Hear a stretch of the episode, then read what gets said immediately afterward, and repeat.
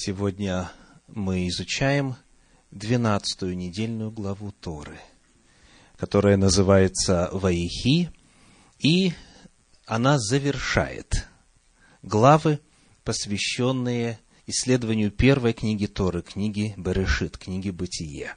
Начиная с 28 стиха 47 главы книги Бытие и до конца 50 главы. Бытие 47.28-50.26. Я хочу обратить ваше внимание сегодня на благословения, которые умирающий патриарх Иаков оставил своим сыновьям. Это 49 глава книги Берешит, 49 глава книги Бытие. Давайте прочитаем для начала первые два стиха. Бытие 49, стихи 1 и 2. «И призвал Иаков сыновей своих и сказал, «Соберитесь, и я возвещу вам, что будет с вами в грядущие дни. Сойдитесь и послушайте, сыны Иакова, послушайте Израиля, отца вашего». И далее, начиная с третьего стиха, он благословляет каждого из двенадцати своих сыновей. В минувшем году исследования Торы, в минувшем цикле, мы изучали благословения первым четырем сыновьям, от Рувима до Иуды. И вот сегодня приглашаю вас держать открытой 49 главу книги «Бытие», и мы будем читать и исследовать, начиная с 13 стиха. 49, 13. «Завулон при береге морском будет жить, и у пристани корабельной, и предел его до Сидона». Вот благословение пятому сыну патриарха. Вот пятое благословение в этом списке – Давайте посмотрим, что это по своей природе. Откуда мы, в принципе, знаем, что это благословение, а не просто пророчество о будущем? Ответ, дочитав до последних частей 49 главы. Смотрите, что сказано в 28 стихе. Бытие 49, 28. «Вот все двенадцать колен Израилевых, и вот что сказал им отец их, и благословил их, и дал им благословение каждому свое. Итак, перед нами в этой главе соединяются воедино два термина. Первый – предсказание. «Сойдитесь, я возвещу вам, что будет с вами в грядущие дни». То есть, что будет с потомками каждого из двенадцати сыновей. С другой стороны, это по своей природе есть что? Благословение. С одной стороны пророчество, с другой стороны благословение. Когда мы будем изучать текст этих благословений, попытайтесь для самих себя ответить на следующий вопрос. Какова разница между тем и другим? Как один и тот же текст может быть и предсказанием, и благословением? И таким образом, какова сила благословения? Насколько оно эффективно? Действует ли оно и как? Итак, вот благословение Завулону. Завулон при береге морском будет жить, и у пристани корабельной, и предел его до Сидона. Первая часть. При береге морском будет жить. Раши комментирует эту фразу так. На морском побережье будет расположена его земля. Его всегда найдешь на берегу корабельном, в гавани, куда суда доставляют товары – ибо Звулун занимался торговлей. Вот это первое, что становится очевидным при исследовании того, как это предсказание исполнилось в истории, Завулон занимался торговлей. Он был бизнесменом. То есть колено все преимущественно вот этому посвящало свое время. О каком морском побережье идет речь? Побережье какого моря? Средиземного моря. Если вы посмотрите на карту Палестины, на карту обетованной земли, у большинства из вас в Библии она есть, или вот на начальных страничках, или на последних страничках. Посмотрите, где Средиземное море и где находится город Сидон. Удалось найти? Сидон. Сидон на побережье Средиземного моря, портовый финикийский город. До Сидона будет простираться его граница. Нашли? Итак, вот где сказано пределы обитания этого колена. Представьте, патриарх говорит тогда, когда народ еще живет в Египте. Потом пройдут столетия. Потом народ выйдет из Египта. 40 лет будет путешествовать в пустыне. Потом медленно, постепенно завоюет обетованную землю. Но даже еще во времена Иешуа бен Нуна, Иисуса Навина, когда мы с вами читаем описание границ Завулона, он еще не живет на побережье. Если у вас есть карта, которая называется «Разделение обетованной земли на 12 колен» или «12 коленами», то вы увидите, что Завулон не на побережье описан и представлен вот в тот исторический период, в XIV веке до нашей эры. Только позже вот эта жилка и умение торговать выведут это колено на побережье, и уже смотря дальше в историю, мы в действительности увидим, что это пророчество исполнилось. Торговые суда Звулуна всегда будут возвращаться домой с миром. Дальше пишет Раши, комментируя это благословение Завулона. В комментарии Санчина вот таким образом описываются границы. Удел Звулуна простирался от озера Кинерет, как это в синодальной Библии. Озеро Кинерет, это какое? Генисарецкое у нас написано. Генисарецкое озеро. От озера Кинерет. Дальше. До горы Кармель. Кармил в синодальном переводе. На севере. До Тира и Сидона. Вот так вот Завулон разросся.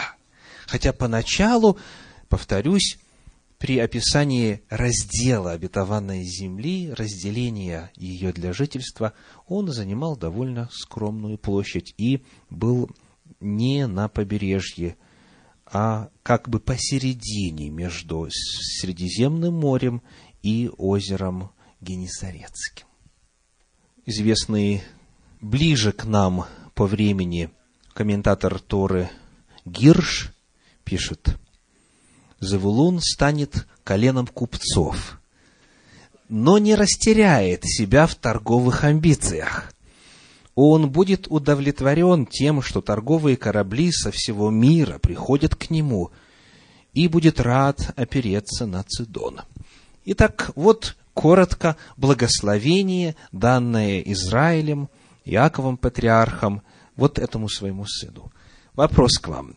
Достойно ли это занятие? Достойно ли это занятие? Торговать, выменивать, продавать надбавочкой, издалека товары покупать подешевле, продавать, соответственно, подороже и так далее, и так далее. Достойно ли это дело?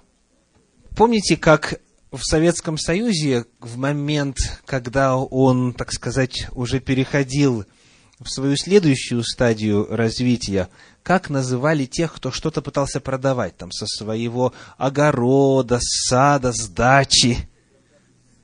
Спекулянты. Да? Спекулянты. Торгаши. То есть, негативно оценивали таковых, правда? То есть каким-то, знаете, как бы с высокомерным презрением часто смотрели вот на тех, кто сидит у остановки автобуса, троллейбуса, трамвая и что-то там продает. То есть какое-то дело нечистое, как будто. И в целом нужно признать, что среди тех, кто говорит по-русски, не особо пользуется уважением человек, который вот такой направленности, деятельностью занимается. Достойно ли это занятие? Это, напомним, что? Благословение.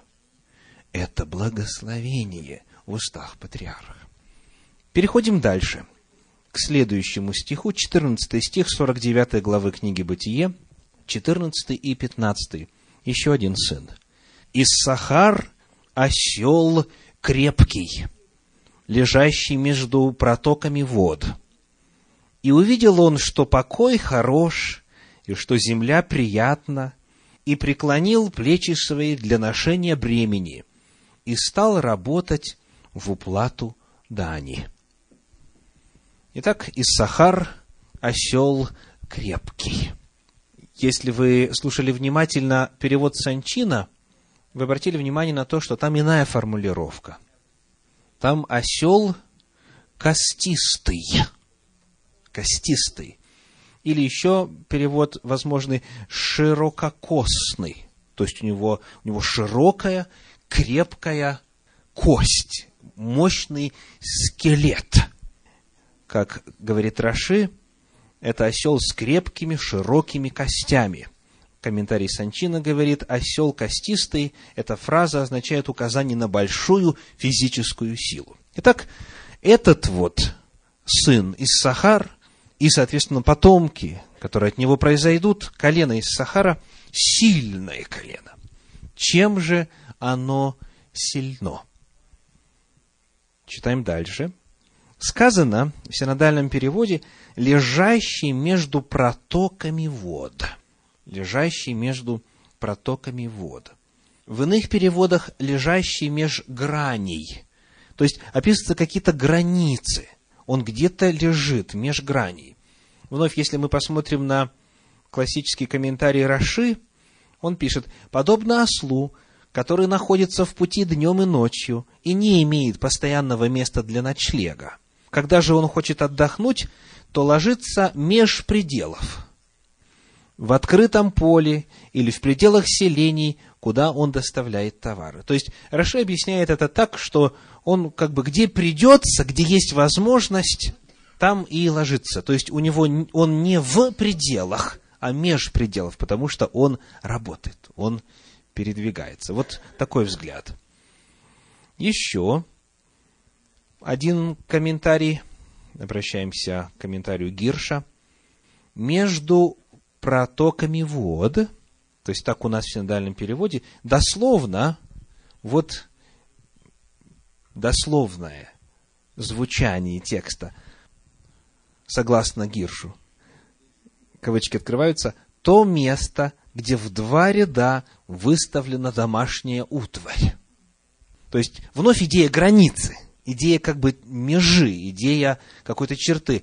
Но уже тут не протоки вод, не граница земельных наделов, а, повторяю, согласно Гиршу, то место, где в два ряда выставлена домашняя утварь. Далее он пишет, мы употребляем термин «очаг» для обозначения дома. Иврит использует с той же целью ряды домашней посуды. Таким образом, и Сахар, делает вывод исследователь, это сильный и ловкий работник, который любит отдохнуть у своего очага. Образно выражаясь, он вьючное животное, все стати которого говорят о том, что он хочет и может усердно работать, а сейчас отдыхает, наслаждаясь достатком в своем доме, который он создал сам своим трудом. Вот таково толкование Гирша. Дальше, следующая фраза, сказано, преклонил плечи свои для ношения бремени – преклонил плечи свои для ношения бремени. Что это может означать? Комментаторы в унисон в иудаизме истолковывает это следующим образом. Я приведу несколько. Раши преклонил плечо свое, чтобы нести, нести бремя Торы. Вот так. Дальше он пишет вновь, ссылаясь на Мидраш, на известный Мидраш Берешит Раба, то есть толкование на книгу Берешит, толкование на книгу Бытие. Он несет на себе бремя Торы, как крепкий осел, на которого кладут тяжелую ношу. И вот теперь в качестве указания причин вот такого мнения и в Мидраше, на который мы сослались, Берешит Раба, раздел 98-99, и в комментарии самого Раши приводится очень известная выдержка, очень интересная выдержка из книги Паралипоменон. Если Библия у вас с собой, давайте откроем. Книга Паралипоменон, первая книга, первая книга, 12 глава, 32 стих. Первая Паралипоменон в подлиннике Диврей Гаямим, первая часть, первый Паралипоменон, 12 глава, 32 стих сказано, из сынов из Сахаровых пришли люди разумные, которые знали, что когда надлежало делать Израилю. Их было двести главных, и все братья их следовали слову их. Давайте рассуждать, размышлять. Значит, что они знали? Когда что нужно делать Израилю и братья их, то есть все израильтяне, следовали слову их.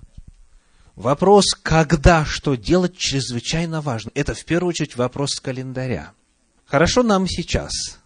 Посмотрел на часы, открыл компьютер, нашел сайт – и знаешь, в каком году, когда праздновать Пейсах, когда Йом-Кипур, когда Рожашана и так далее.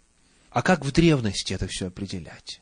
Необходимо было следить за небесными телами, необходимо было хорошо знать астрономию, необходимо было хорошо знать Тору, когда что необходимо делать.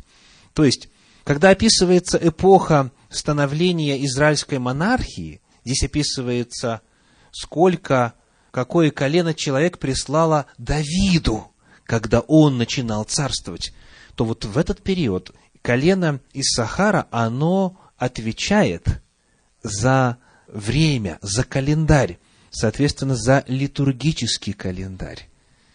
И вот это одно из мест, которое показывает, что в действительности вот эта интерпретация, что они несли бремя Торы, они должны были ее хорошо знать.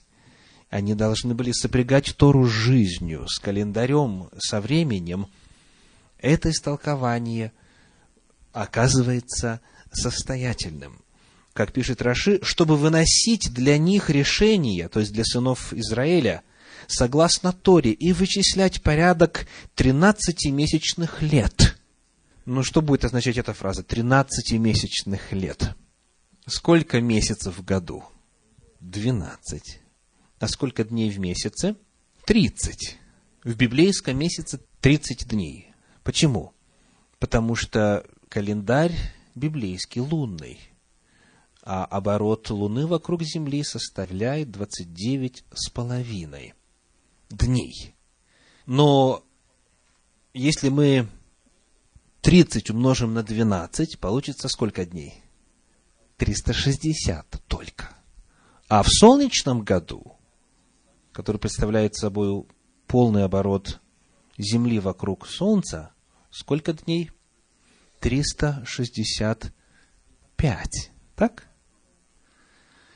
И потому, если у вас в одном году 360, и в следующем 360, через время накопится дефицит который нужно было учитывать, и потому периодически вставляли тринадцатый месяц в год.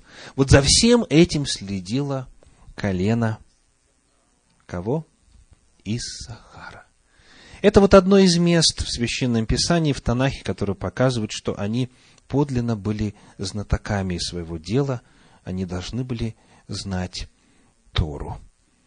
В комментарии Санчина сказано, «Богатые урожаи, получаемые на плодородных землях, дадут возможность колену из Сахара посвятить время изучению Торы. Они поселились по жребию, причем, это вообще удивительно, по жребию поселились в том числе вот в этой плодородной Иорданской долине.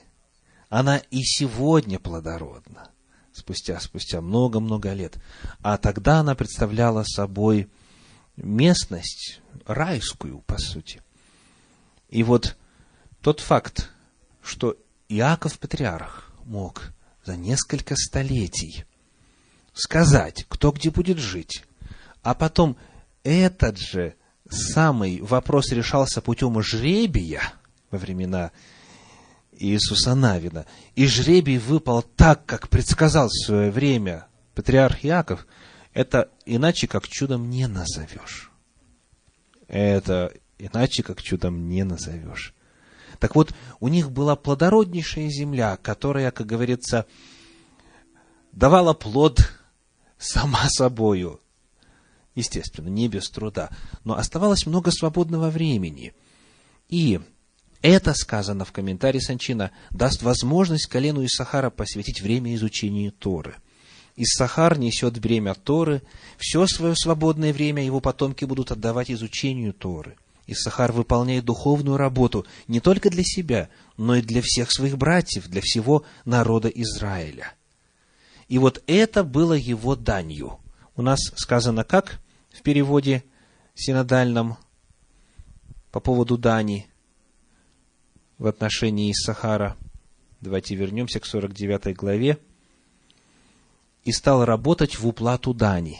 То есть, его данью обществу, его долей в Израиле было нести бремя Торы. Вот это была его работа. Работа для всех.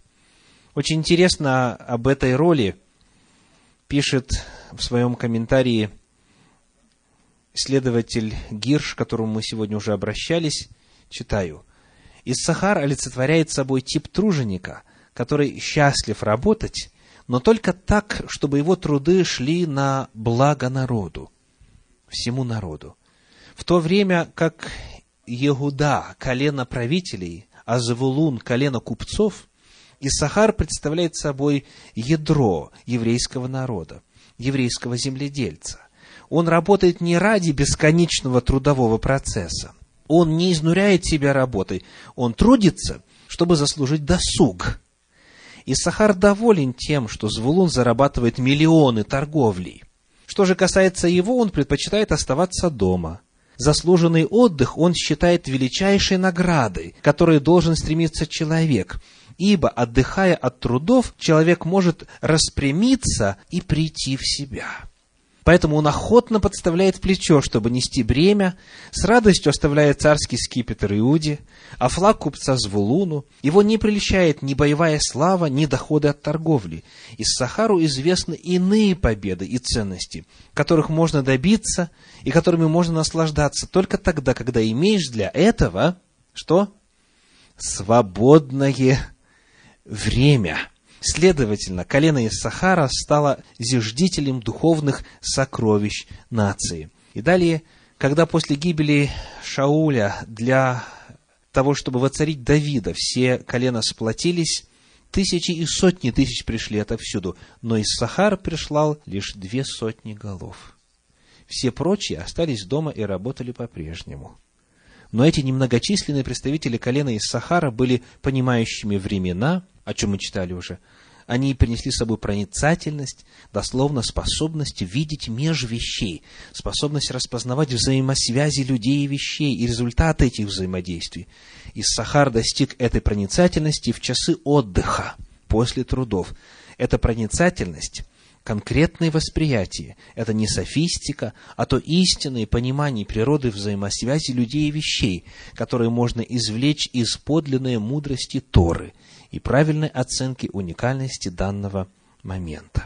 Такое восприятие Торы и его постоянное использование в реальной жизни не достигается в процессе непрерывной трудовой деятельности. Оно приходит в часы досуга, заработанного добросовестным трудом. Поэтому оно доступно только такому народу, который понял, что досуг – это хорошо. Или, как в синодальном переводе сказано, он увидел, что покой приятен. Который считает отдых истинной, чистой наградой за работу. Как говорят наши мудрецы в книге «А вот», воспринимает познание Торы как истинную цель, а труд лишь как сопутствующее средство достижения этой цели. Слушайтесь. Еще раз. Познание Торы – истинная цель, а труд – лишь как сопутствующее средство достижения этой цели. То есть, чтобы было время для этого. Итак, мы рассмотрели с вами второе благословение. Благословение из Сахару. Вопрос достойное ли это занятие? Достойное ли это занятие? Вот то, что выбрал Иссахар, то, на что его благословил Отец. А как его достоинство сравнивается с предыдущим? С торговлей, бизнесом? Что скажете? Каждому свое? Очень интересно, что и то, и другое – выходит из уст одного и того же патриарха. Так? То есть он одного благословляет на бизнес, другого благословляет на изучение Торы. Кто у нас следующий? Какой сын следующий? Дан. Прочитаем в 49 главе книги «Бытие» стихи 16 по 18. Бытие, Берешит, 49 глава, стихи 16 по 18. «Дан будет судить народ свой, как одно из колен Израиля. Дан будет змеем на дороге, аспидом на пути, уязвляющим ногу коня, так что всадник его упадет назад. На помощь Твою надеюсь, Господи. Вот такое благословение для Дана. Первая фраза, на которую я хочу обратить ваше внимание, как одно из колен Израиля. Странно звучит, правда? Дан будет судить народ свой, 16 стих, как одно из колен Израиля. Как бы это и так само собой подразумевается. Потому что каждый из сыновей – это родоначальник колена. Почему? Почему вот такая фраза есть. Дело в том, что словами об Иссахаре Иаков закончил перечислять основные качества шести сыновей Лии. У Лии шесть сыновей. А Дан был первым сыном, рожденным Иакову от одной из рабынь. Дан был первым сыном одной из рабынь. И вот для того, чтобы никоим образом у тех, кто родился от жен, не было превозношения над теми, кто родился от рабынь, когда он переходит к сыновьям рабынь, он подчеркивает, как одно из колен Израиля. Он не ниже них по достоинству или по его благословенности или по его роли – он одинаков с ними. Вот для чего нужна эта фраза. Что означает фраза «дан будет судить народ свой»? В каком смысле судить? Вот мнение Раши. Дан судить будет за свой народ. Не будет судьей в народе, а будет судить за народ.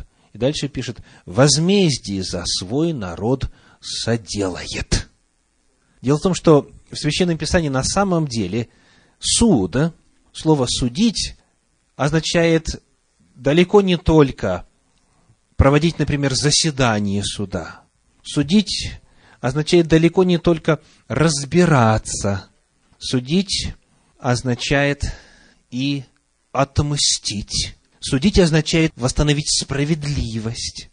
И потому комментаторы, смотря какова была история колена Дана, они останавливаются именно на этом значении. То есть Дан будет судить за свой народ. в комментарии Санчина говорится, суд здесь понимается как избавление угнетенных от притеснителя.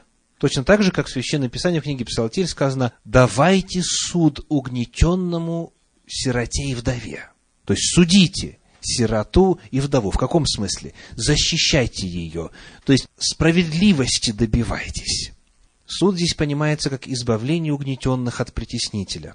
И вот когда вы вспоминаете историю колена Дана, кто вот был наиболее ярким таким вот избавителем от притеснителей? Какой человек, какое имя из этого колена вспоминается вам?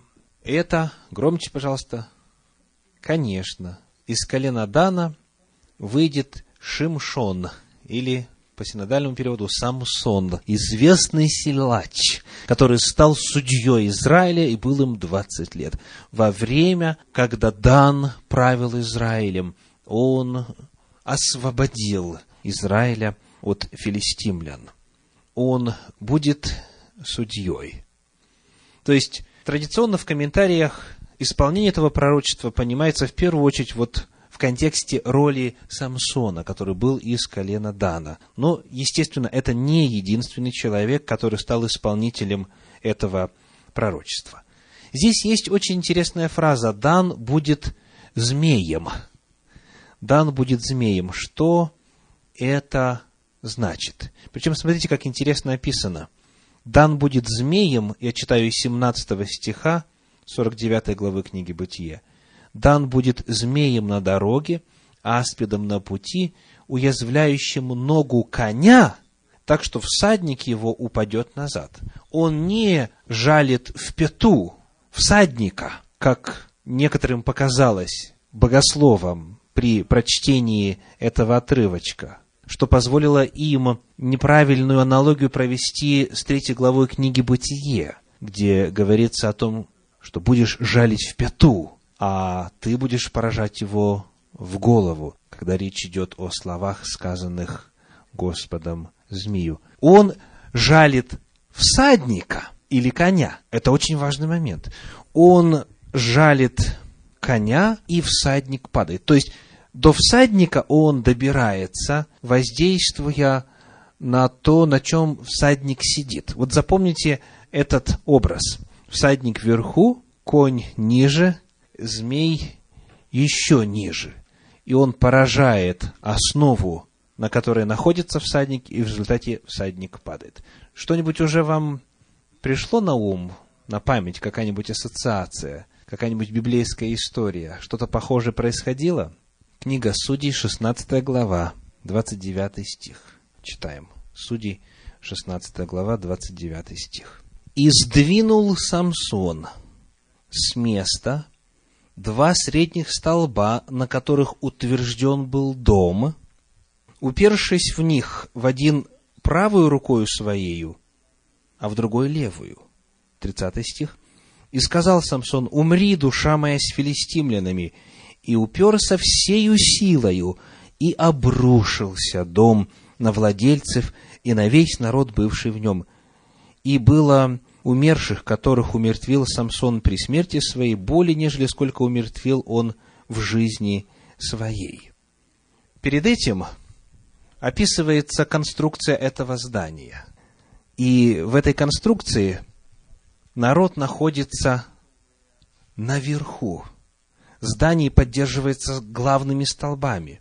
И Самсон воздействует на столбы, здание рушится, и рушатся все, которые были сверху. И вот на эту особенность обращают внимание комментаторы. Вновь обращаюсь к Раши, комментируя фразу «дан будет змеем», что жалит пету коня, Раши говорит, Писание сравнивает Дана со змеем, который жалит коня в ноги и падает всадник его навзничь, хотя змей до него, то есть до самого всадника, не дотронулся. Подобное находим, что касается Шимшона и обхватил Шимшон два средних столпа. И также те, кто на крыше, погибли, хотя он их не коснулся. То есть он воздействовал на здание, а в результате погибли те, кто был в здании и на кровле сверху. Таково истолкование традиционно в иудаизме. И вот эта фраза, которая у нас есть в 18 стихе 49 главы книги «Бытие», «На помощь Твою надеюсь, Господи», тоже традиционно связывается с молитвой Самсона. Перед тем, как обрести силу, чтобы сдвинуть эти столбы, мы возвращаемся к 16 главе книги Судей, 16 глава, 28 стих. «Возвал Самсон Господу и сказал, Господи Боже, вспомни меня и укрепи меня только теперь, о Боже, чтобы мне в один раз отомстить филистимлянам за два глаза мои». То есть он обратился к Богу за силой на помощь Твою, надеюсь, Господи, и получил эту помощь. Помимо этого, в комментариях можно найти мысль о том, что поскольку колено Дана располагалось стратегически, где именно, кто помнит, на севере, на северной границе Израиля. Оно первым принимало, соответственно, на себя удар тех, кто шел с севера. И потому в комментарии Санчина есть такая мысль. Иаков просит для колена Дана, которое было немногочисленным и должно было занять пограничные северные области, особой помощи. На помощь Твою, надеюсь, Господи, не на свою силу, а на сверхъестественную помощь Всевышнего. Итак, вот в главных чертах благословение Дана. И вновь вопрос, достойное ли это занятие? Быть защитником, воевать, быть на границе, восстанавливать справедливость вот с мечом в руке, быть освободителем, как Самсон. Когда мы сравниваем бизнесмена, торговца, сельского труженика – который совсем немного работает, потому что земля приятна и плодородна, а большую часть времени изучает Тору, и вот этого воина, который мечом восстанавливает справедливость, то в современном обществе далеко не ко всем одинаковая доля уважения, правда? И традиционно люди склонны по-разному относиться к представителям разных профессий. И, соответственно, и в духовном отношении тоже по-разному людей оценивают в зависимости от того, что они делают. Однако мы вновь обращаем внимание на то, что это все благословение, которое вышло из уст одного и того же патриарха. Это именно благословение. Есть такой вид благословений. Думаю, что на сегодня нам достаточно материала. Если Всевышний даст нам еще один год, то в следующем году мы подхватим исследование 49 главы книги Берешит с 19 стиха, где говорится о следующем сыне Иакова, и постараемся вновь получить и удовольствие, и благословение. Ну а сейчас несколько очень важных выводов. Какие уроки сегодня нам нужно извлечь и из благословения, которое мы рассмотрели, из благословения трем сынам Иакова. Во-первых, первый очень важный урок – это урок о силе благословения. Благословение родителя, благословение отца, благословение начальника рода обладает силой для детей. Благословение родителей становится для детей чем? пророчеством, оно является предсказанием. Потому то, что родители говорят о своих детях, то, как они их благословляют, становится реальностью.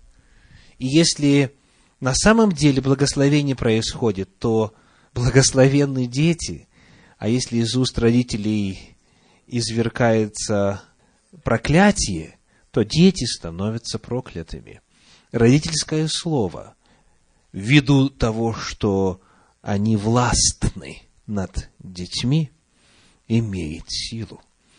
И родителям это нужно учитывать постоянно, постоянно следить за своей речью и добиться того, чтобы вошло в привычку благословлять своих детей. благословлять сыновей и дочерей. Кто-то может сказать, ну, это же был патриарх, конечно, его слово, его благословение имеет силу. Ничего подобного. В книге «Послание к евреям» из апостольских писаний в 11 главе, в 21 стихе написано, как Иаков это делал. Послание к евреям 11.21. «Верою Иаков, умирая, благословил каждого сына Иосифова и поклонился наверх жезла своего». Как он благословлял? Верою. Верою.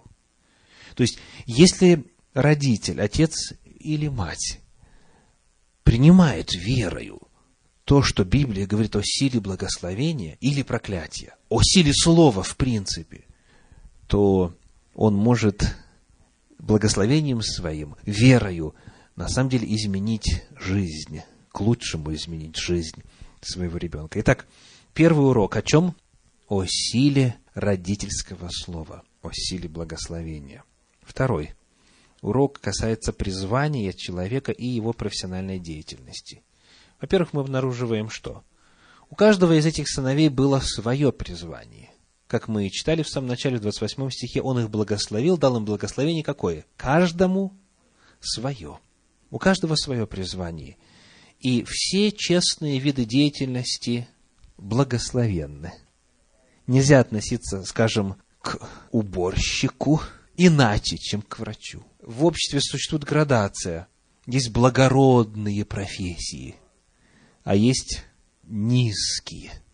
Да? Если это честный труд, любой труд благороден и равноценен, потому что каждый вид труда нужен, правда? О призвании и профессиональной деятельности очень важный урок. И в-третьих, о точности исполнения пророчеств. Это просто трудно даже вообразить. В особенности, если вы помните благословение, которое мы изучали в минувшем году, вот тем четырем сыновьям.